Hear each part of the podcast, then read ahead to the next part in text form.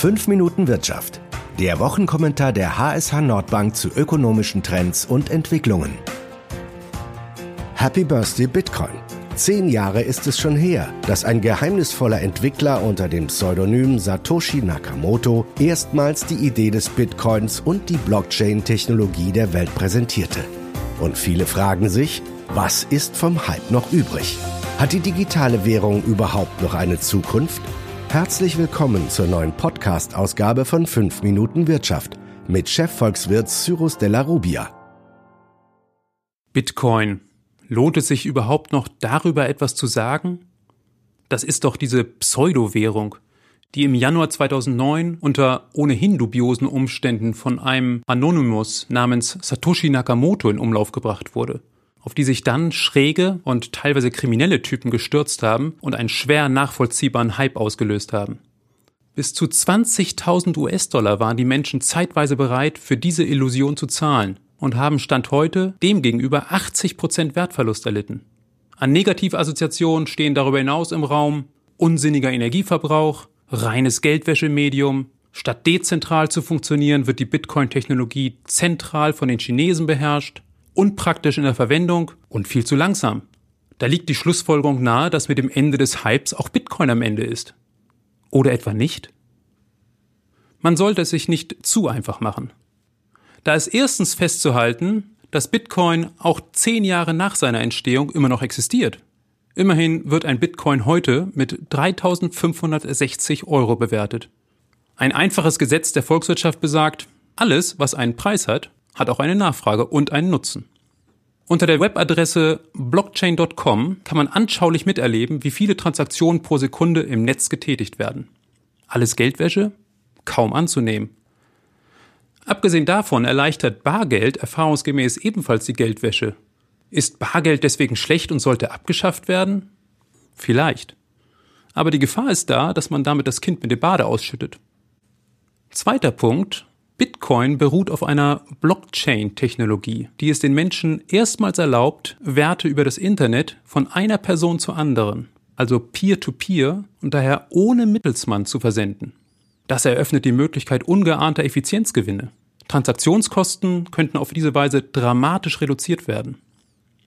Drittens ist es bemerkenswert, dass auch Zentralbanken das Bitcoin-Phänomen ernst nehmen. Die britische Notenbank stellt beispielsweise fest, wir lehnen das monetäre System Bitcoin ab, aber wir lassen uns von dem Bitcoin-Zahlungssystem inspirieren. Die schwedische Zentralbank denkt sehr ernsthaft über die Einführung eines digitalen Zentralbankgeldes nach, über das Überweisungen ohne die Zwischenschaltung eines Kreditinstitutes getätigt werden können. Auch wenn diese Form des Geldes nichts mit der Bitcoin-Technologie zu tun hat, kann man Bitcoin jedoch eine Katalysatorrolle für die Forschung in Richtung einer Modernisierung unseres Geldsystems zusprechen. Viertens sollte über einen Perspektivwechsel nachgedacht werden. Natürlich lässt sich argumentieren, dass unsere Institutionen, seien es die Zentralbanken, das auf Banken basierende Zahlungssystem oder auch die dazugehörigen rechtlichen Rahmenbedingungen, dass diese Institutionen einigermaßen zufriedenstellend funktionieren und man daher Bitcoin nicht benötigt. Das ist die Perspektive der meisten entwickelten Volkswirtschaften. Was aber ist mit Ländern wie Venezuela, Argentinien oder gar Simbabwe? Also Länder, die nicht über funktionierende Institutionen verfügen und immer wieder Hyperinflation und die geradezu obszöne Bereicherung politischer Eliten erleben. Ja, man kann daran arbeiten, dass diese Länder Institutionen aufbauen und verbessern. Der Internationale Währungsfonds tut dies seit Jahrzehnten. Aber wie viel Zeit haben die Menschen? Wäre es nicht zu begrüßen, wenn die Bürger in Ländern, in denen man teilweise von gescheiterten Staaten sprechen muss, Alternativen haben, um zu wirtschaften? Und wäre das nicht sogar ein wichtiger Beitrag, um die entsprechenden Regierungen stärker unter Druck zu setzen, den Aufbau von guten Institutionen zu beschleunigen? Weitere Punkte, die die pauschale Ablehnung von Bitcoin fragwürdig erscheinen lassen, seien hier nur kurz erwähnt. Dazu gehört die Tatsache, dass sowohl öffentliche Blockchains wie etwa Ethereum, als auch private Blockchains, zu denen viele von IBM entwickelte Netzwerke gehören, ohne Bitcoin nicht entstanden wären und vollkommen neue Geschäftsmodelle erlauben. Es wäre geradezu fahrlässig, diese Möglichkeiten zu ignorieren. Weiter ist festzustellen, dass die dezentrale Blockchain-Technologie im Allgemeinen und Bitcoin im Besonderen noch in den Kinderschuhen steckt. Vergleichbar mit dem Internet Ende der 80er Jahre, als etwa die Einwahl über das Modem nur in Ausnahmefällen funktionierte.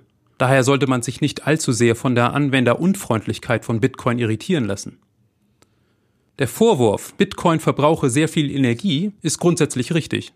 Der häufig angestellte Vergleich, das Schürfen von Bitcoin verbrauche so viel Energie wie Dänemark, verstellt jedoch den Blick darauf, dass es viele deutlich energieintensivere Tätigkeiten gibt, wie etwa das Schürfen von Gold, das unterschiedlichen Schätzungen zufolge mit einem Vielfachen an Energieverbrauch gegenüber Bitcoin verbunden ist. Fazit, Bitcoin einfach in die Schublade geplatzte Blase zu stecken, wäre unverantwortlich angesichts der Chancen, die diese immer noch junge Technologie in sich birgt. Meine Prognose?